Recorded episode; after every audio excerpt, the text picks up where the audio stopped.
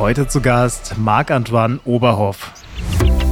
Das hat mich einfach total gestört, äh, dass in all diesen Kinderbüchern, die wir hier auch zu Hause noch liegen haben, der Zoo immer so dargestellt wird, dass immer dieses Bild suggeriert wird von dem perfekten, schönen Zootag.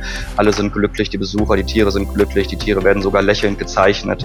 Das Buch soll begleiten und das Buch soll nicht diktieren. Das heißt, am Ende soll das Buch sozusagen in einer Frage münden und die äh, Leser müssen selbst entscheiden, was sie mit den Informationen anfangen können. Tatsächlich sind viele Tiere auch suizidal. Es kommt zu Selbstzerstümmelung, Krankheiten, psychische Erkrankungen, Stresszustände, äh, stereotypische Verhaltensweisen, Inzucht, seelische Leiden, exorbitante Langeweile.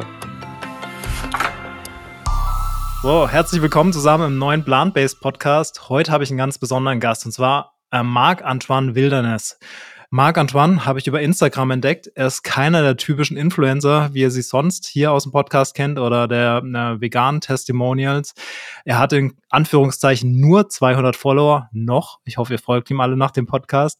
Aber er hat eine ganz interessante Geschichte zu erzählen und da finde ich, dass die unbedingt Reichweite bekommen sollte und Aufmerksamkeit, weil Marc möchte ein interaktives Kinderbuch über Zoos rausbringen. Marc, wie kam es denn dazu? Ja, hallo erstmal. Ähm, ja, wie kam es dazu? Äh, die Hauptursache war mein Sohn, aber natürlich gab es eine kleine Vorgeschichte. Ich müsste so fünf, sechs Jahre alt gewesen sein. Da war ich im Zoo mit meiner Familie und äh, ich habe dort dann einen Eisbär gesehen im Außengehege. Und ich habe dann fast angefangen zu weinen, weil mich dieser Anblick des Eisbären ja einfach total mitgenommen hat. Ich habe dann zu meiner Mutter gesagt, ich möchte hier ganz schnell weg bitte, bitte, bitte, ganz schnell, ganz schnell, ganz schnell. Ich konnte das irgendwie nicht ertragen und dann war das Thema für mich Zoo erstmal gegessen. Ich habe dann auch seitdem nie wieder freiwillig ein Zoo besucht, außer jetzt vielleicht zwei, drei Pflichtveranstaltungen in der Schule. Und ja, als ich Vater wurde, war mir vollkommen klar, ich möchte so gut wie es geht vermeiden, mit äh, meinen Kindern in den Zoo zu gehen. Ich habe dann auch mit meiner Frau drüber gesprochen und äh, sie vertritt auch meine Ansicht. Ja, als dann mein Sohn in das Alter kam, dass wir langsam Bücher zusammen haben. Da wird man automatisch ja mit ganz vielen Kinderbüchern, auch Wimmelbüchern konfrontiert zum Beispiel. Und da wird natürlich dann der Zoo immer wieder in einer bestimmten Art und Weise aufgegriffen, nämlich durchweg positiv, ohne irgendwelche Kritiken. Ja, ich würde sagen, sachlich ist es nicht, weil es ist immer positiv, weil gewisse Missstände einfach dann bewusst außen vor gelassen werden. Ja, und das hat mich einfach total gestört, äh, dass in all diesen Kinderbüchern, die wir hier auch zu Hause noch liegen haben, der Zoo immer so dargestellt wird, dass immer dieses Bild suggeriert wird von dem perfekten, schönen Zootag. Alle sind glücklich, die Besucher, die Tiere sind glücklich, die Tiere werden sogar lächelnd gezeichnet. Und ich habe dann einfach recherchiert, äh, ob es nicht irgendwelche Kinderbücher gibt, die diese Thematik auch mal ein bisschen anders aufgreifen kindgerecht. Und dann musste ich zum Erschrecken feststellen, dass es da tatsächlich so gut wie keine Bücher gibt, außer vielleicht zwei, drei. Aber eins davon ist zum Beispiel in den 90ern von 97 erst äh, zuletzt rausgekommen. Das wird gar nicht mehr gedruckt, das kennt auch keiner mehr. Äh, ein anderes Buch ist zum Beispiel 2018 rausgegeben worden. Und ja, das war's eigentlich. Und dann äh, kam auch langsam die Zeit, als Robert Mark Lehmann in den Medien sich immer weiter verbreitete und äh, dann hat YouTube mir ein Video vorgeschlagen von ihm, wo er über den Zoo gesprochen hat. Und dann war ich erstmal geflasht, dass so meine, meine erste Emotion, die ich hatte und diese, diese Ansicht, die ich mein Leben lang äh, auch hatte, die wurde dann einfach bestätigt und natürlich noch viel, viel mehr. Und dann habe ich mich entschlossen, ein Kinderbuch zu schreiben, ja, wo ich diese Thematik aufgreife, weil mir das dann doch sehr am Herzen lag und weil ich einfach da nicht mehr mit klargekommen bin, dass auf dem Kinderbuchmarkt ja, es so gut wie gar keine Bücher gibt, die das dann aufgreifen. Ja, es ist wirklich verrückt, wo du es gerade sagst. Ich war, boah, vor zwei Wochen circa, war ich im Aldi einkaufen und ähm, habe da dann ein Buch gesehen über Zoos auch für Kinder. Dann habe ich gedacht, ich blätter es mal durch und war so hart enttäuscht, wie positiv das alles dargestellt wird. Den Tieren geht's gut, wie du gesagt hast, mit lächelndem Gesicht, ja. ähm, alles super drumrum. Aber wie sieht denn die Realität aus? Ja, die Realität sieht halt, sieht halt so aus, dass ähm, gewisse Missstände in den Zoos herrschen. Also unter anderem, wenn ich jetzt einfach mal aufliste, zum Beispiel ein ganz wichtiger Punkt, das ist die Degeneration von Körper und Gehirn. Das heißt, die, die Abnahme von Zellen. Es gab verschiedene Untersuchungen, wo dann zum Beispiel äh, Studien, wo festgestellt wurde, dass wenn man die Schädel untersucht hat von Zootieren und von dem jeweiligen Tier, auch mit gleichem Geschlecht, das gleiche Alter, also ganz viele Faktoren, die dann in, äh, in der Studie eine Rolle gespielt haben, hat man festgestellt, dass plus minus 30 Prozent die Tiere in Gefangenschaft kleiner sind, sowohl als auch das Gehirn. Immer wieder kommt es zu Todesfällen. Tatsächlich sind viele Tiere auch suizidal. Es kommt zu Selbstzerstümmelung, Krankheiten, psychische Erkrankungen, Stresszustände, äh, stereotypische Verhaltensweisen, Inzucht, seelische Leiden, exorbitante Langeweile, Verlust der genetischen Vielfalt, Objektifizierung, das heißt auch ein gewisses Klassendenken in der Gesellschaft herrscht und äh, die Zoos wie gesagt, suggerieren ein völlig falsches Bild dieser Thematik. Das heißt, ja, ich habe auch gelesen, dass es immer wieder Fälle gibt, wo Delfine sich zum Beispiel selbst genau. das Leben nehmen, ähm, bewusst eben rausspringen aus den Becken. Und ähm, das ist natürlich ein Zeichen dafür, dass es denen absolut nicht gut geht, äh, nur weil sie lächeln. Ähm, heißt das nicht, dass sie wirklich glücklich sind ja, es ist nicht nur das Rausspringen, äh, es ist vor allen Dingen die Tatsache, dass sie sich bewusst entscheiden, nicht mehr zu atmen. Also anders als bei uns, wir, das ist ja sozusagen ein Reflex, wir atmen ja unbewusst und äh, wir müssen Gott sei Dank nicht mehr darüber nachdenken, okay, jetzt muss ich einatmen, jetzt muss ich wieder ausatmen. Bei Delfinen ist das anders. Ähm, die müssen tatsächlich dann an die Oberfläche zum Atmen und ähm, ja, da kommt es halt so ziemlich alle zwei, drei Jahre dazu, dass viele Delfine tatsächlich unter Wasser einfach sich entscheiden, ich komme nicht mehr an die Oberfläche und äh, ja, dann war es das tatsächlich. Also viele Tiere sind suizidal, besonders dann halt die Delfine tatsächlich. Krass, ja. Und ich meine, allein das müsste ja eigentlich schon zeigen, hey, alles, was in Meeresaquarien und Zoos passiert, ist absolute Scheiße. Anders kann ich es einfach gerade nicht ausdrücken.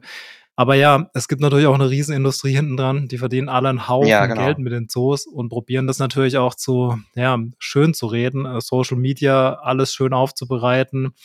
Die kleinen Eisbärenbabys, die super süß sind, äh, dadurch Hypes zu kreieren und, und, und.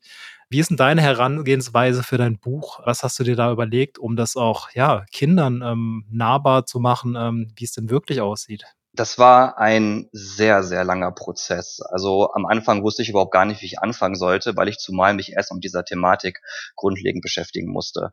Und äh, als ich dann mit meinen Recherchen begonnen habe, wurde ich erstmal überflutet von Informationen und die musste ich alle erstmal sammeln und alle erstmal sortieren, um dann erstmal zu schauen, okay, welche Fragen, welche Informationen und sind jetzt überhaupt bedeutend, um das sage ich jetzt mal der Gesellschaft äh, verständlich äh, ja vorzuführen. Und nachdem ich das alles dann sortiert habe und mich entschlossen habe, okay, die und die Punkte müssen auf jeden Fall da rein, dann musste erstmal das Konzept. Und dann stand ich erstmal eine Woche, ich saß eine Woche vor meinem Laptop, habe erstmal einen leeren Bildschirm angeschaut, eine leere Textdatei, weil ich erstmal gar nicht wusste, okay, wie fange ich jetzt an? Und ich, ich habe am fünften und sechsten Tag immer noch nichts geschrieben und sagte zu meiner Frau, ich, ich weiß nicht, was ich machen soll. Ich, ich weiß nicht, wie ich anfangen soll. Wie soll man diese schwerwiegende Thematik, diese Negativität an Kinder heranführen? Und ja, und dann ist, habe ich mir so ein paar Kinderbücher meines Sohnes geschnappt, habe mir die mal angeguckt und dann habe ich mich an ein paar Sachbüchern orientiert, zum Beispiel diese Wieso, Weshalb, Warum Bücher die sind so aufbereitet, es sind verschiedene Fenster, verschiedene, sage ich mal, äh, Elemente zum Drehen, sodass die Kinder halt mit dem Buch ein bisschen interagieren können, also zumindest halt mit dem physischen.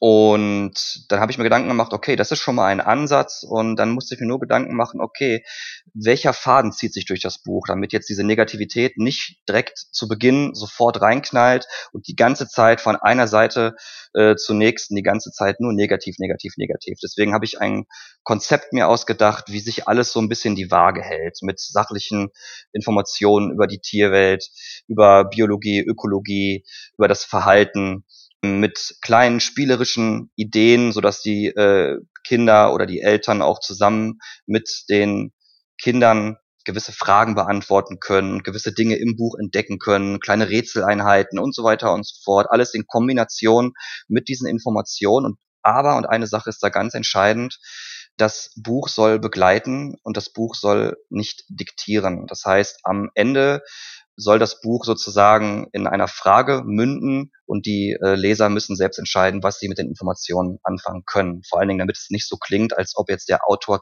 unter Zwang versucht, äh, den Leser mit jedem zweiten Satz zu bekehren, mit geht nicht in die Zoos, geht nicht in die Zoos, geht nicht in, geht nicht in die Zoos. Also das soll alles schon auf einer konstruktiven, sachlichen Ebene an die Leser herangeführt werden. Cool, finde ich einen richtigen Ansatz. Ich finde es auch gut, dass du kein so Fingerpointing betreibst, sondern wirklich ähm, jedem da selbst die Entscheidung lässt, ähm, sich damit zu beschäftigen und auch die spielerischen Elemente für die Kids mit einbaust, ohne es zu negativ darzustellen, weil ich auch glaube, dass das nicht der richtige Weg ist, um vor allem Kinder zu erreichen. Genau. Ja. Vor allem nicht gesund äh, zu erreichen. Wie ist denn das? Ähm, du hast selbst auch Kinder oder ein Kind? Ich bin mir gerade nicht ganz sicher. Ähm, zwei Kinder. Zwei, zwei Kinder. Zwei Kinder. Genau. Wie bringst du denn das Thema an die eigenen Kinder heran? Also mein Sohn, er ist jetzt diese Woche fünf geworden. Mhm. Und äh, das Buch habe ich vor zwei Jahren angefangen zu schreiben und dementsprechend habe ich dann einfach, das muss ich ganz einfach so sagen, ich habe ihn, ich habe dann einfach den den Text aus den Wimmelbüchern zum Beispiel gar nicht mehr vorgelesen. Ich habe dann einfach mir dann spontan, während ich mir die Bilder angeguckt habe, einfach selbst was ausgedacht. Ich habe versucht auf einer Altersebene das, dieses Thema heranzuführen, quasi so, ach ja, guck mal, der Löwe würde aber doch schon gern lieber draußen sein und äh, entscheiden können, äh, wo er hingeht. Das kann er aber leider nicht und, ähm, und die haben auch nicht so viel Platz. Also da, da muss man stückweise rangehen. Und äh, so habe ich nach und nach immer wieder diese Thematik angesprochen, habe auch bewusst immer dann meinen Sohn Fragen gestellt. Ich so, guck mal, was hältst du denn davon, wenn du jetzt den Tiger oder den Elefanten dort jetzt siehst hinter Gittern? Dann sagt er auch immer so, ne, das finde ich nicht gut. Ja, natürlich habe ich da ein bisschen was suggeriert, weil ich natürlich möchte, dass er in dieser Hinsicht ein, ich sag mal, in Anführungsstrichen gesundes Bewusstsein entwickelt. Viele würden dann sagen, okay, äh, ist das jetzt gesund, ist es nicht gesund? Ich finde, es ist schon gesund. Und ähm, ja, so habe ich dann Step by Step mit Büchern etc. habe ich dann versucht, das so ein bisschen an ihn heranzuführen. Und es hat funktioniert. Tatsächlich ist es so, wenn er irgendwo ein Prospekt sieht oder in anderen Büchern Tiere sieht, die eingesperrt sind, dann sagt er, Papa, das ist nicht schön, oder? Aber er fragt mich halt noch immer, weil er von mir noch gerne die Bestätigung haben möchte. ja, cool. Also ich glaube auch, dass das der richtige Weg ist.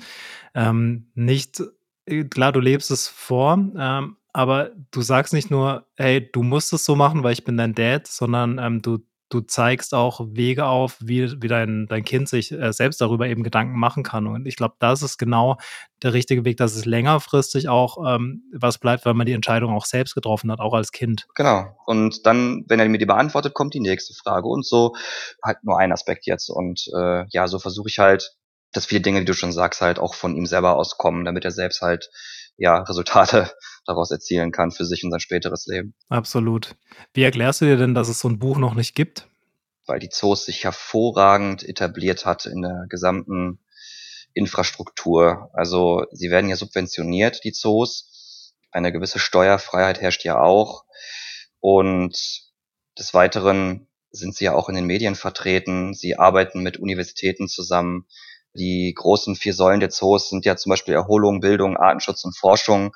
Und äh, viele Universitäten, zum Beispiel dann äh, im Bereich der Biologie und wenn dann bestimmte dann sich weiter zum Beispiel ähm, fortbilden möchten im Bereich der Zoologie oder Ethologie, also Ethologie ist die Verhaltensforschung zum Beispiel oder auch Morphologie, das ist dann zum Beispiel die, die Lehre des Erscheinungsbildes von Lebewesen und dort können die halt hervorragende, in Anführungsstrichen, hervorragende äh, Forschungen mit Tieren anstellen, die dann natürlich dann quasi ja die ganze Zeit zugänglich sind. Ne? Also man braucht nicht mehr nach draußen zu gehen, man kann einfach dann in die Zoos gehen und kann dann dort äh, als Student dann mit den Tieren zusammenarbeiten. Das sind dann halt einfach natürlich dann Laborexperimente sozusagen. Und ja, das ist dann zum Beispiel einer der Gründe, äh, wie sich die Zoos dann letzten Jahrzehnten beziehungsweise Jahrhunderten etablieren konnten.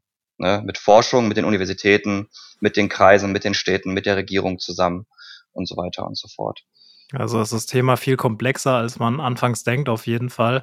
Jetzt lass uns doch mal in die Zukunft schauen, so ein bisschen. Ähm, stell dir mal vor, du wärst jetzt einen Tag Politiker, könntest alles ändern, was du willst. Mhm. Was würdest du tun? Ja, selbstverständlich mit Experten sich erstmal zusammensetzen, schauen, was sind jetzt momentan die Punkte, die am kritischsten sind für uns, unsere Zukunft und dass wir diese Aspekte erstmal abarbeiten, so effizient wie möglich um, um dann versuchen, wie wir unsere Gesellschaft in eine Richtung bewegen, dass wir aus diesen Fe Fehlern lernen können. Jetzt mal ganz, ganz pauschal ausgedrückt. Wäre jetzt erstmal ein Ansatz. Ja, das trifft es doch ganz gut und äh, ist auf jeden Fall auch ein Ansatz. Hey, kurze Werbeunterbrechung. Und zwar würde ich dich bitten, wenn dir dieser Podcast gefällt, lass eine Bewertung da, gern einen Kommentar, abonnier den Podcast, schicke ihn an all deine Freunde weiter, wenn sie erfahren sollten, was Marc Antoine ähm, ja, macht äh, und äh, hör dir auch gerne die anderen Podcasts an. Damit würdest du uns mega helfen, äh, auch die Message zu verbreiten. Ich sage vielen Dank und wünsche dir viel Spaß beim Weiterhören. Lass noch mal ganz kurz zu deinem Buch zurückkommen. Ich habe äh, auf ja. Instagram gesehen, dass du viele Illustrationen auch selbst gezeichnet hast. Zum Beispiel ja. habe ich da im Kopf einen Orca, dem die Finne ähm, runterhängt, links an der mhm. Seite. Wie weit bist du denn mit deinem Buch? Also wo stehst du da gerade und ähm, ja, wo möchtest du da hin? Ja, der Text, also das Manuskript ist quasi zu 90 Prozent fertiggestellt. Ähm, ich habe das jetzt bewusst erstmal ein paar Monate beiseite gelegt, um erstmal ein bisschen Abstand zu gewinnen, weil irgendwann hat man so eine gewisse Betriebsblindheit. Jetzt ist mir dann doch schon aufgefallen, ja, okay, die Formulierung gefällt mir nicht, da fehlt noch was. Also, aber zu 90 Prozent ist das Manuskript quasi fertig. Die Illustration, boah, da würde ich sagen, da bin ich vielleicht bei 40 Prozent. Ich bin aber kein Profi-Zeichner. Ich bin sehr langsam, brauche sehr viel Zeit äh, fürs Zeichnen. Aber diese Zeichnungen waren auch quasi erstmal nur für mich und vor allen Dingen auch für ähm, das Exposé, um das dann auch einem Verlag besser bildlich darstellen zu können, damit die auch wissen, okay, wo möchte ich denn dahin? Weil dieser Text an sich ist, ist wie gesagt ein Sachbuch, auch wenn ich natürlich so gut wie es geht versuche, dass dieses Sachbuch mit einer gewissen kindgerechten und spaßigen Ebene dann auch nicht ganz so trocken ist und besser funktioniert. Aber wie gesagt, der Text ist zu 90 Prozent fertig. Äh, die Illustration muss ich mal schauen, wie es da weitergeht. Da habe ich ungefähr 40 Prozent. Ansonsten, wo möchte ich hin? Ja, ich möchte jetzt erstmal Reichweite erzielen selbst für die in Anführungsstrichen gerade mal 200 Follower bekomme ich tatsächlich wöchentlich positive Nachrichten geschickt und Anfragen. Die Leute wollen die ganze Zeit wissen, boah, das, äh, wie weit bist du und äh, kann man das schon kaufen und boah, das wäre so toll und äh, ich habe auch schon immer so ein lang so ein Buch gesucht. Also die, wenn wir jetzt mal eine Marktanalyse starten würden, ich, ich glaube, da ist man schon äh, ganz gut dabei, äh, dass, dass man sagen könnte, okay, äh, da fehlt etwas und da sollte man dann dringend auch ansetzen. Und da möchte ich halt hin. Ich möchte versuchen, Reichweite zu erzielen, weil ich sehe, die Nachfrage besteht und dem möchte ich natürlich gerecht werden. Da bist du gerade auf einem guten Weg ähm, und dass die Nachfrage da ist, äh, keine Frage. Also kann ich auch aus meinem Umfeld bestätigen. Ich habe mich auch ein bisschen umgehört. Jetzt ist es aber so, dass ähm, damit man so ein Buch rausbringen kann, braucht man meistens einen großen Verlag oder sehr viel Geld. Ähm, wie sieht es bei dir aktuell aus? Ähm, wie äh, bist du da schon in Verhandlungen? In Verhandlungen noch nicht. Also ich habe immer wieder Rücksprache gehalten. Ich habe insgesamt fünf Exposés zu fünf verschiedenen Verlagen bereits abgeschickt. Natürlich war mir von Anfang an bewusst, ich werde auf jeden Fall eine Absage erhalten oder wenn nicht sogar nur Absage. Und tatsächlich habe ich auch erstmal fünf Absagen erhalten. Das war aber vollkommen klar. Ich habe mich ja noch gar nicht etablieren können in der Verlagswelt. Also das Schreiben war schon immer meine Leidenschaft. Ich schreibe schon seit meiner Kindheit, habe mich nie getraut, tatsächlich gewisse Dinge zu veröffentlichen meine Lehrer aus der Oberstufe, äh, vor allen Dingen mein Deutschlehrer und mein Philosophielehrer, die wollten mir immer in den Arsch treten, und, Entschuldigung, äh, und haben immer gesagt, pass auf, wenn du in den nächsten Jahren in diesem Bereich nicht Fuß fasst, dann, äh, dann sind wir ganz schön enttäuscht von dir sozusagen.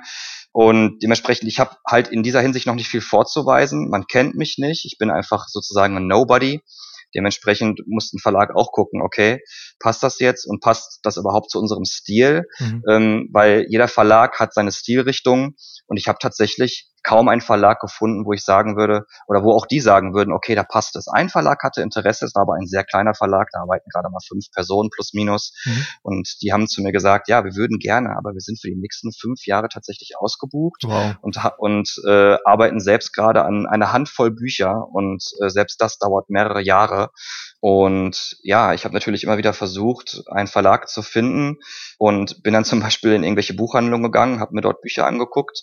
Da habe ich gedacht, okay, das ist cool. Die interessieren sich für Umwelt, für Artenschutz etc. Da habe ich mir gedacht, okay, dann habe ich die mal gegoogelt und was ich dann immer mache, ich, ich google dann erstmal, was die für Bücher rausgebracht haben und haben sie dann auch ein Buch über den Zoo rausgebracht. Und tatsächlich muss ich sagen, fast zu 100 Prozent war es immer der Fall, dass ein Verlag egal welcher Kinderbuchverlag das ist und auch wenn die Bücher rausgebracht haben für Tierrecht, Tierschutz etc., hat fast jeder Verlag immer ein Buch über den Zoo rausgebracht und dieses Buch war immer wieder das gleiche Spiel mit die lächelnden, glücklichen Tiere hinter Gittern und die glücklichen Zoobesucher und alles ist super und die Gesellschaft ist so glücklich, dass es die Zoos gibt. Dementsprechend war mir von Anfang an klar, ja, da kann ich jetzt mein Exposé, mein Manuskript kann ich da jetzt nicht hinschicken, weil das wäre ja widersprüchlich dem Verlag selber gegenüber, wenn die dann halt schon ein Buch rausgebracht haben, was den Zoo befürwortet, äh, dann werden die ja wohl kaum ein, ein Buch äh, von mir befürworten, was den Zoo nicht befürwortet. Oder du hast die Möglichkeit, Umdenken zu bewirken. Ja, das auch, das auch, ja. Aber, das wäre die andere Option. Ja, genau, das wäre die andere Option. Aber wie gesagt, ich habe mich noch in den letzten Jahren nicht viel getraut, weil ich auch wusste, was das, was das für ein Kampf ist und was da auf mich zukommen könnte weil ich weiß, dass die Zoos sowas nicht gerne haben. Und äh, ja, aber wie gesagt, jetzt habe ich mich getraut, jetzt versuche ich, wie gesagt, so gut wie es geht, da Fuß zu fassen und hoffe natürlich, dass ich einen Verlag finde, der mit mir zumindest schon mal darüber sprechen möchte. Da drücke ich dir alle Daumen und äh, wir kennen auch den einen oder anderen Verlag, werden dich auf jeden Fall da weiterempfehlen. Falls jemand von einem Verlag, äh, ein Vertreter oder eine Vertreterin zuhört, hey, unbedingt bei Marc-Antoine melden. Ähm, das ist ein Projekt, das man wirklich unterstützen kann und muss. Ansonsten, was mir gerade noch gekommen ist, hast du schon mal beim Crowdfunding nachgedacht? Ja, auf jeden Fall. Also ich habe ähm, tatsächlich überlegt, eine Seite zu erstellen und das dann mit Instagram zu verknüpfen. Und äh, ja, dazu bin ich aber noch nicht gekommen, weil ich jetzt erstmal in den letzten Wochen, Monate jetzt erstmal versucht habe, auch mit Instagram erstmal zurechtzukommen, weil ich tatsächlich mit Social Media nicht wirklich viel Erfahrung habe. Ich habe vor boah, bestimmt zwölf Jahren meinen Facebook-Account gelöscht. Ich hatte wirklich nichts außer YouTube. Und jetzt habe ich vor zwei Jahren halt, äh, oder zweieinhalb Jahren, wie gesagt, dann meinen Instagram-Account erstellt, um jetzt dann für mein Projekt zu werben, beziehungsweise Leute, Leute zu erreichen und zu sensibilisieren. Und ja, aber wie gesagt, Crowdfunding ist auf jeden Fall ähm, ein weiterer Schritt, den ich dann auf jeden Fall wahrscheinlich dann gehen möchte, wenn ich dann mit den konventionellen Mitteln, wie zum Beispiel mit einem Verlag, nicht weiter vorankommen würde. Absolut, mach das. Also, wenn es nicht klappt und wenn wir dich da irgendwie unterstützen können, sag jederzeit Bescheid. Hol mich doch auch mal ab, ähm, wie, also einfach, wie du jetzt ähm, dazu gekommen bist, ähm, dass du das, die ganzen Sachen recherchierst und so weiter. Warum ich jetzt gerade auf diese Frage komme, du hast gerade gemeint, hey, es gibt viel Gegenwind. Ähm, auch bei Robert Mark Lehmann hat man gesehen, dass er in Zookonferenzen wird über ihn gesprochen, es werden Videos über ihn gezeigt. Die Lobby ist schon sehr stark. Was ich mir vorstellen kann tatsächlich, dass ähm, der ein oder andere Vertreter wahrscheinlich auch sich diesen Podcast anhört. Wie entkräftest du die Argumente von denen, die sagen, hey, du bist kein Meeresbiologe, du bist kein Arzt, bla bla bla. Welches Feedback möchtest du denen dafür mitgeben? Das größte Feedback beziehungsweise Argument, was ich geben kann, und das fasse ich in einem Wort zusammen, das ist Leidenschaft. Wenn man Leidenschaft und Herz in eine Sache hineinsteckt und in der Lage ist, die Dinge sachlich aufzuarbeiten und vor allen Dingen sich die Informationen beschafft und natürlich auch Rücksprache hält mit Experten, eventuell Biologen oder auch dann in dem Fall mit einer Kinderpsychologin, da stehe ich unter anderem auch im Austausch, dann sehe ich da absolut kein Problem, dass auch ein Nicht-Biologe oder auch eine, in einem anderen Bereich ein Buch darüber schreiben kann. Ich äh, selbst habe bei meiner Recherche selbst mitbekommen, dass viele Autoren über gewisse Dinge geschrieben haben und waren selbst gar keine Experten. Äh, selbst Rotmark Lehmann hat in diesem Bereich auch mal ein Beispiel genannt, dass einer der weltbekanntesten, der Name, der Name fällt mir gerade nicht mehr ein, aber einer der weltbekanntesten Orang-Utang-Experten der war, soweit ich mich noch erinnern kann, Ingenieur. Mhm. Und als er erfahren hat, was auf Borneo und Sumatra alles stattfindet und was mit diesen Tieren passiert, mit einer unserer nächsten Verwandten, den Orang-Utang, einen Menschenaffen, hat er sich entschlossen, okay, ich äh, werde mich dafür einsetzen. Er hat sein Leben um 180 Grad gedreht, hat quasi alles aufgegeben, sein Ingenieurswesen beziehungsweise Architektur, ich weiß nicht mehr genau in welchem Bereich, aber es war ungefähr in diesem Bereich. Ja, und äh, ist jetzt sozusagen der Orang-Utang-Experte und äh, Wissenschaftler auf der ganzen Welt kommen zu ihm, um mit ihm Rücksprache zu halten. Der weiß alles über diese Tiere, er setzt sich für, für diese Tiere ein, hat sein ganzes Leben quasi für diese Tiere jetzt äh, bereitgestellt. Und das ist jetzt, finde ich, schon ein sehr schönes Beispiel, wie man einfach mit Leidenschaft und Herz auch ohne Expertentum, sag ich jetzt mal, auch trotzdem sachlich und konstruktive Arbeit erstellen kann und an die Gesellschaft heranführen kann. Und das ist, das ist sozusagen mein Argument, ja, würde ich mal sagen. Ey, und das, das Argument, das ist auch, das steht auch äh, komplett. Ich kann es ja auch vom eigenen Background sagen, ähm, wenn sich zum Beispiel bei uns bei dieses Vegan Leute als Redakteure oder wofür auch immer bewerben, ich schaue auch nicht auf die Schullaufbahn und so, weil mich das alles nicht interessiert. Wenn, wenn jemand intrinsisch motiviert genug ist, autodidakt sich was beizubringen, egal in welchem Themenbereich, dann ist es das, was zählt, das Wissen, was du jetzt hast, egal wie du es dir beigebracht hast, ob das in der Uni, in der Schule oder sonst irgendwo war oder ob du dir YouTube-Tutorials angeschaut hast, ist völlig egal. Hauptsache, du hast diesen Wissensschatz und ähm, nur weil du keinen Doktortitel oder irgendwas hast, ist, ist das doch völlig Wurst. Und ich glaube, das muss auch so ein bisschen in die Köpfe in der Mitte der Gesellschaft, ja, dass es auch so oder dass es so sogar viel besser teilweise funktioniert.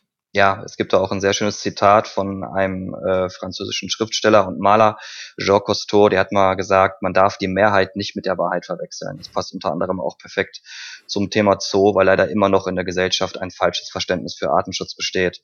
Dementsprechend, ja, bin ich da auf jeden Fall ganz bei dir. Ja, okay, sehr gut. Ey, nochmal kurze Werbeunterbrechung. Ähm, und zwar möchte ich einfach mal Danke sagen. Und zwar an ähm, ja, die Produktionsfirma, die mich extrem unterstützt bei diesem Podcast. Das heißt, wenn ihr selbst einen Podcast machen wollt, unbedingt bei Audioflow melden. Ist in Shownotes verlinkt. Das Team rund um Elena, Vanessa, äh, Valentin und Flo ähm, ist einfach zu krass. Vielen Dank für euren Support, weiß ich wirklich sehr zu schätzen. Ähm, auch im Hintergrund Raffi von Proper Mastering. Danke an euch alle, weiß ich sehr zu schätzen, wie ihr mich, wie ihr die Message supportet. Ähm, einfach danke, danke, danke. Wenn ihr einen Podcast starten wollt, Audioflow, beste. Ja, jetzt haben wir viel über das Buch gesprochen ähm, und über das, was du vorhast. Wo wir aber noch nicht richtig drüber gesprochen haben, ist, ähm, wie hältst du es denn selbst in Sachen Tierschutz, Nachhaltigkeit und so in deinem Privatleben? Ja, ich lebe seit vier Jahren selber vegan und das war auch ein großer Türöffner, sage ich jetzt mal, vor allen Dingen auch mental, wenn man sich entscheidet, vegan zu leben und man sich mehr mit dieser Thematik beschäftigt, auch mit dem Tierrecht, mit dem Tierschutz, auch Umwelt etc., dann sieht man erstmal all die Dinge, die einem davor gar nicht bewusst waren und beziehungsweise welches Bild die Gesellschaft und gewisse Konzerne etc. auch suggeriert wurde. Dementsprechend, ja, privat äh, versuche ich natürlich so gut wie es geht nachhaltig zu leben. Mein Sohn und ich, wir ähm, heben jeden Müll auf. Ich muss ihn quasi stoppen, wo er noch kleiner war, wollte er jeden Zigarettenstümmel aufheben und jedes blutige Pflaster und äh, ach, ich musste ihn aufhalten, wirklich im wahrsten Sinne des Wortes. und äh, ja, also wie gesagt, Nachhaltigkeit äh, spielt bei uns eine große Rolle, der Veganismus etc. Und da versuchen wir so gut wie es geht, äh, für unsere Verhältnisse natürlich dem gerecht zu werden. Sehr gut. Du hast gerade ein bisschen ausgeholt, dass du vegan lebst und so, aber wie kam es denn bei dir dazu? Also ich, ich war davor schon mal zwei Jahre vegetarisch und teilweise vegan. Das, da habe ich es einfach probiert. Ich, ich hatte aber gar keine Ahnung gehabt. Ich bin einfach so da reingegangen, von jetzt auf gleich, direkt auf den nächsten Tag, habe ich zu meiner Frau gesagt, nee, damals zu meiner Freundin habe ich zu ihr gesagt, äh, so, pass auf, ähm, jetzt ist Schluss, jetzt höre ich damit auf. So. Und das habe ich zwei Jahre gemacht. Und das war aber so, ich, ich habe mich total beschissen ernährt. Es gab so gut wie keine Alternativen. Jetzt nicht, dass man sich nur auf Alternativen versteifen sollte. Ne? Man sollte natürlich auch trotzdem versuchen, natürlich äh, so gut wie es geht, die Sachen auch mal vielleicht selber zu kochen, wenn man Lust daran hat und etc. Äh, weil viele vegane Produkte auch nicht immer sofort gleich gesund sind, wegen Transfetten etc.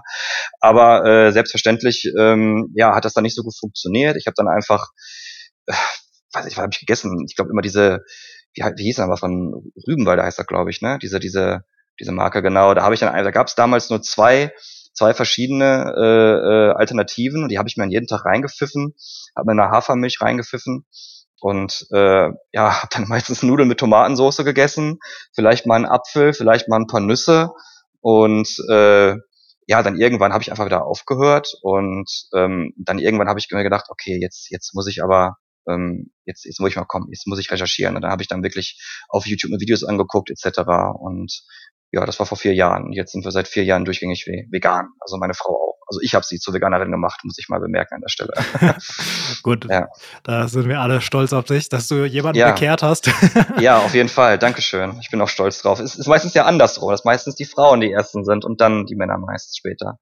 Wenn sie es denn schaffen, die Frauen. Das ist sehr hart, glaube ich. es, es ist tatsächlich vom stereotypischen Rollenbild so, dass ähm, ja viele Männer, äh, da ist es einfach dieses, äh, dieses harte, irgendwie Fleisch ist mein Gemüse, äh, etc. Ja, ja, nur von Fleisch kommt Fleisch. Genau. Ich, die guten Grilljürgen-Kommentare. nee, also wirklich ist gar nichts dran. Auch Proteine und die, die ganzen, die ganzen Vorurteile, die es da gibt, ähm, ist genauso wie in der Zoowelt, ähm, genauso alles, was um Veganismus kreist. Jetzt lass noch mal ganz kurz zu deinem Buch zurückkommen und äh, was sind deine Inspirationsquellen? Also gibt es irgendwie Vorbilder für dich, die dich da geprägt haben auch auf dem Weg? Ganz zu Beginn hatte ich erstmal keine Vorbilder, weil ich erstmal gar nicht wusste, äh, okay, welche Personen gibt's überhaupt in diese Richtung. Und dann, was ich erwähnt habe, dann kam ja Robert Mark Lehmann. Und da war ich richtig froh, dass ich dieses Interview gesehen habe, weil das war für mich dann erstmal wow. Also die ganzen Informationen über den Zoo, das waren alles erstmal nur kleine Annahmen. Und meistens war es ja auch eher so eine Emotion, die mir von innen aus gesagt hat, nee, den, den Tieren geht's nicht gut im Zoo. Und dann wurde auf einmal äh, meine Annahme, meine Emotion quasi bestätigt. Aber dann diese Informationsflut, äh, die Robert Lehmann dann im Internet in einem Interview da preisgegeben hat, das hat mich völlig über, überwältigt und dann hat in den letzten zwei, drei Jahren natürlich alles seinen Lauf genommen und er hat immer mehr Menschen erreicht, wurde immer famer und ähm, sein ganzes Projekt, auch sein ganzes Konzept mit Mission Erde ist einfach fantastisch. Dementsprechend äh, war er auf jeden Fall eine richtig, richtig große Inspiration für mich und für mein Buch. Ich habe auch viel mit seinem Buch gearbeitet. Und eine weitere Person, die mich auch sehr inspiriert hat, dass äh, oder heute immer noch tut, weil ich sein Buch auch immer noch lese. Das ist der Biologe, der deutsche Biologe Stefan Austermühle. Der hat tatsächlich auch mit Robert Lehmann zusammengearbeitet. Und er hat in den 90ern schon ein Buch herausgebracht, was sich mit dem Thema Zoo auseinandersetzt. Und dieses Buch war quasi eine Offenbarung, sag ich jetzt mal. Also im negativen Sinne natürlich, weil das, was da steht, ist ja leider negativ. Aber dieses Hintergrundwissen, vor allem dieses wissenschaftliche Hintergrundwissen, die Studien, die Wissenschaftler, all dieses fundierte, belegte Wissen, was in diesem Buch äh, zusammengefasst wurde, das ist, das ist unglaublich. Ich möchte gar nicht wissen, wie lange er daran gearbeitet hat. Dieses Buch ist einfach fantastisch. Ich kann wirklich nur jeden ans Herz legen. Le lest das Buch von Stefan Austermühle, Hinter tausend Stäben keine Welt. Der Titel ist übrigens auch ähm, ein Auszug aus dem Gedicht von Rainer Maria Rilke. Er hat 1902 in Paris einen Zoo besucht und hat äh, damals schon erkannt, wie schlecht es dem Panther ging. Und der Gedicht heißt Der Panther und Stefan Austermühle hat sich entschlossen, einen Auszug als Titel für sein Buch zu nutzen und dieses Buch und Stefan Austermüller an sich hat mich wirklich sehr inspiriert. Aber auch, wie gesagt, äh, Robert Mark Lehmann und noch einen italienischen Journalisten, der ist leider schon verstorben, 2019, Emilio Sana. Er hat schon Anfang der 90er auch ein Buch geschrieben über den Zoo, das heißt Verrückt hinter Gittern. Und er hat sich selbst auf die Reise begeben und hat sich unter anderem mit Wilderern auseinandergesetzt, hat zugeschaut, wie sie Tiere fangen für Zoos, hat gesehen, wie diese Tiere transportiert werden und nach Deutschland äh, und generell Europa verschifft werden. Und er hat sein ganzes Hintergrundwissen in einem Buch zusammengetragen und er hat mich auch sehr inspiriert und ja, diese drei Persönlichkeiten hatten auf jeden Fall großen Einfluss. Robert Mark Lehmann, Stefan Austermühle oder Emilio Sana und dann noch viele Studien von Wissenschaftlern, die ich äh, dann gelesen habe und noch viele, viele andere Quellen. Die Liste ist endlos. ja, aber super spannend, wie, wie tief äh, du da auch reingegangen bist in das Thema. Äh, klar, Robert Mark Lehmann sollte jeder kennen. Äh, bester Mann, keine Frage.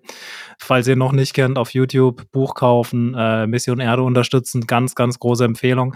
Stefan Austermühle, hast du mich jetzt auch überzeugt. Wo bekomme ich denn das Buch her? Tja, das wirst du wohl kaum noch finden. Ich habe monatelang versucht, dieses Buch zu bekommen. Äh, bei Amazon habe ich das gar nicht mehr gefunden. Es wird zwar dort gelistet, aber du kriegst es nicht mehr.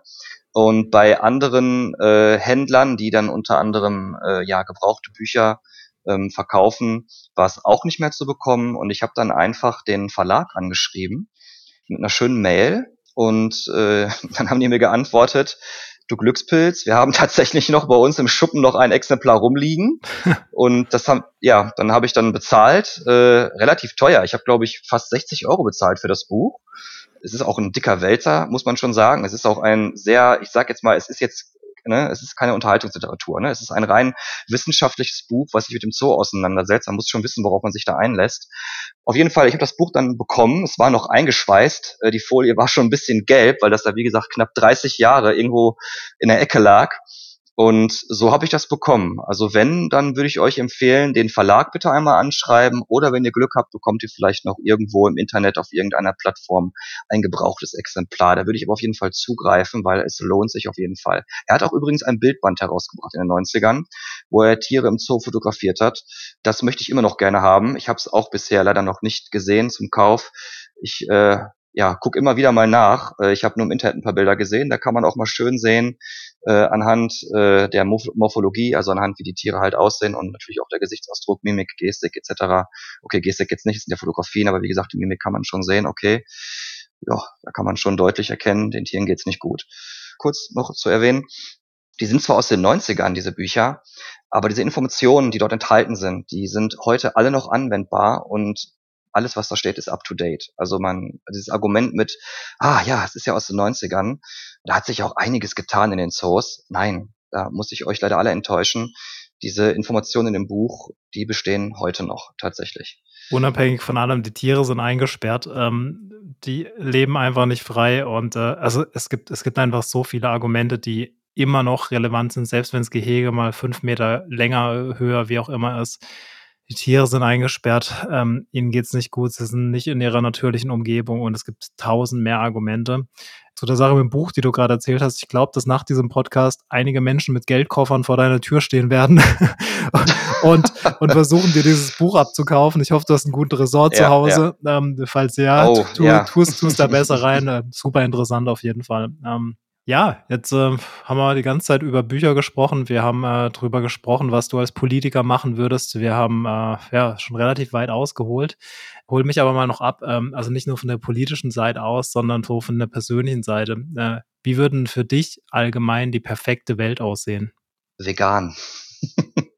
Äh, klingt jetzt sehr theatralisch. Also nein, also die perfekte Welt wäre für mich, dass wir es irgendwie schaffen könnten, eine Nachhaltigkeit, Nachhaltigkeit weltweit zu erzielen, dass wir nicht mehr alles importieren müssen, dass wir so, dass wir uns auf unsere lokalen ähm, Erzeugnisse beschränken, dass wir versuchen, unsere Vorurteile zu überwinden, dass wir versuchen, die Zäune und Mauern abzureißen und äh, dass wir offener sind und offener für viele Perspektiven, neue Gedanken und natürlich Weltfrieden.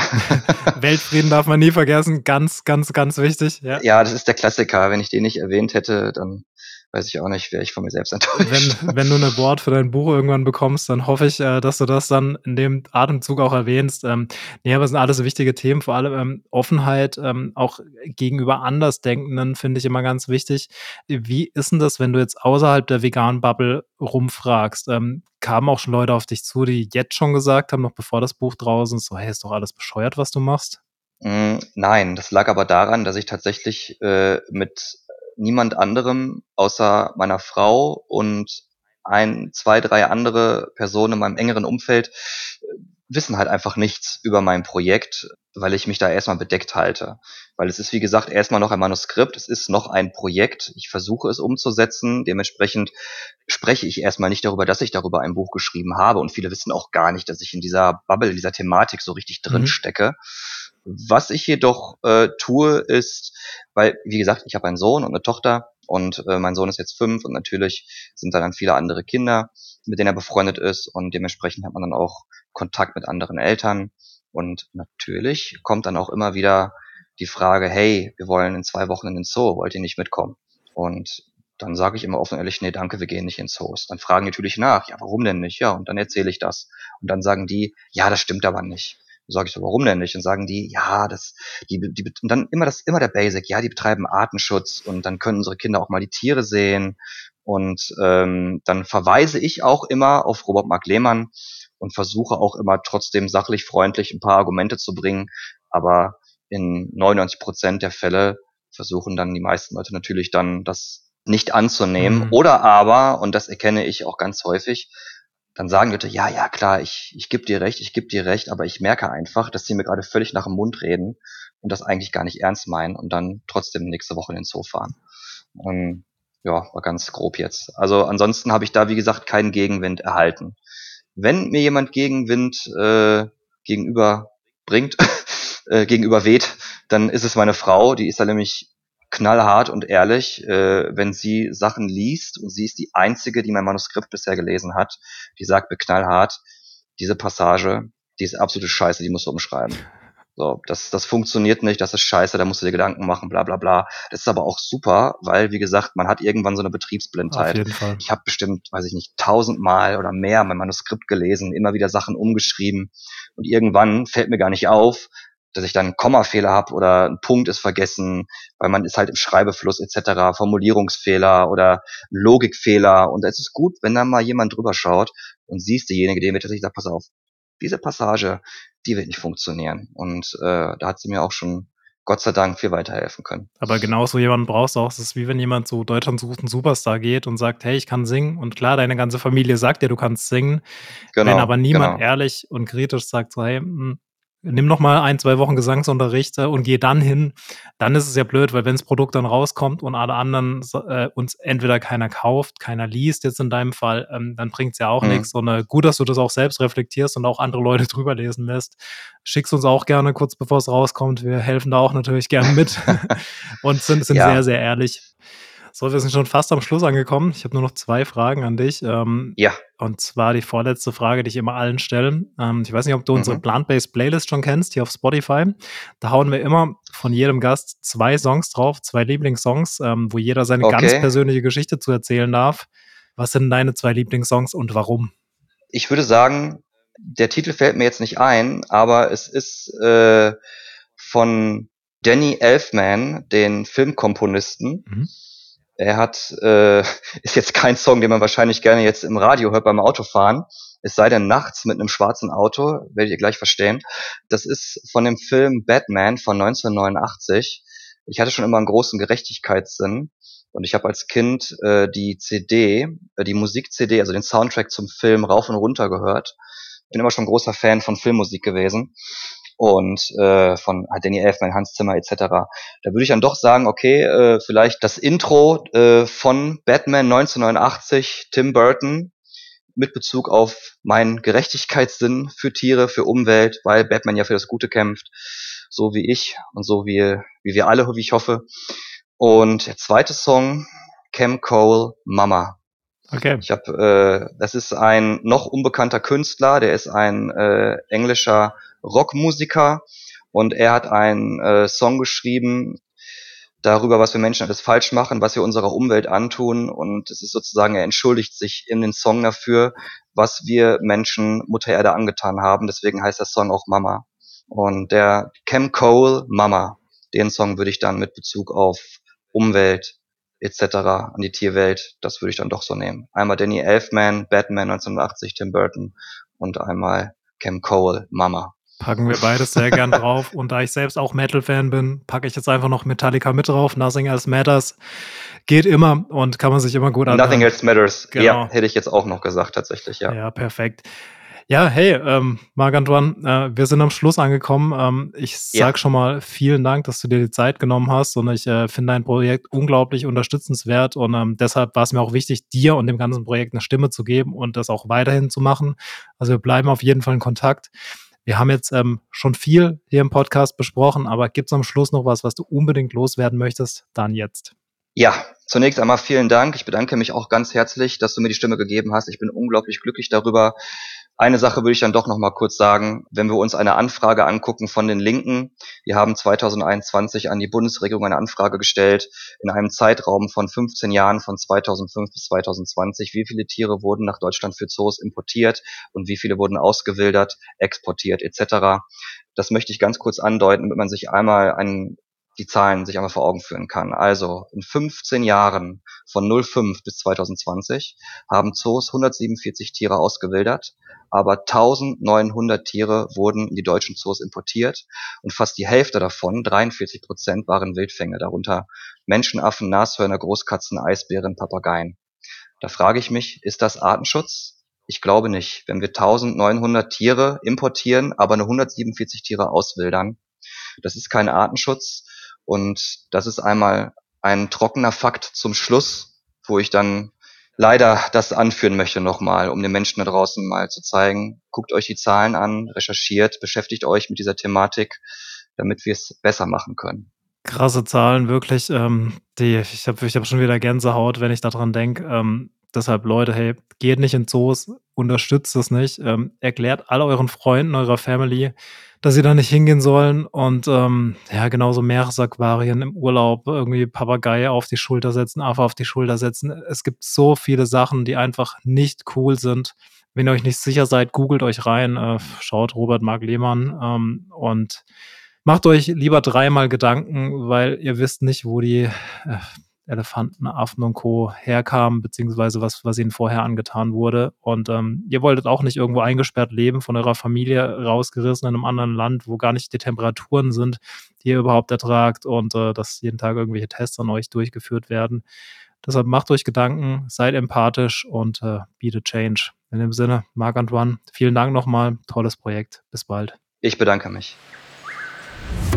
Ey, ich bin's nochmal zum Schluss. Ja, krass, was Marc-Antoine auf die Beine stellen möchte, schon auf die Beine gestellt hat, mit was für einem Drive er das Ganze angeht. Deshalb, wenn ihr einen Kinderbuchverlag kennt oder einen Verlag oder selbst irgendwas machen wollt oder eine Idee habt, ihr könnt gut zeichnen oder, oder, oder, meldet euch bei Marc-Antoine. Er hat es verdient, dass dieses Buch rauskommt und ich glaube, damit wird er echt einige erreichen. Ähm, ja, bitte, bitte, bitte supporte diesen Typ. Ich mag den.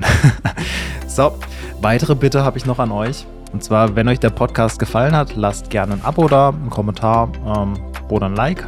Das hilft uns, die Message zu verbreiten und teilt den Podcast auch gerne. Und was ich noch dazu sagen möchte, Marc Antoine hat für This Vegan, für unser Magazin, einen Artikel geschrieben, warum Zoos nicht cool sind.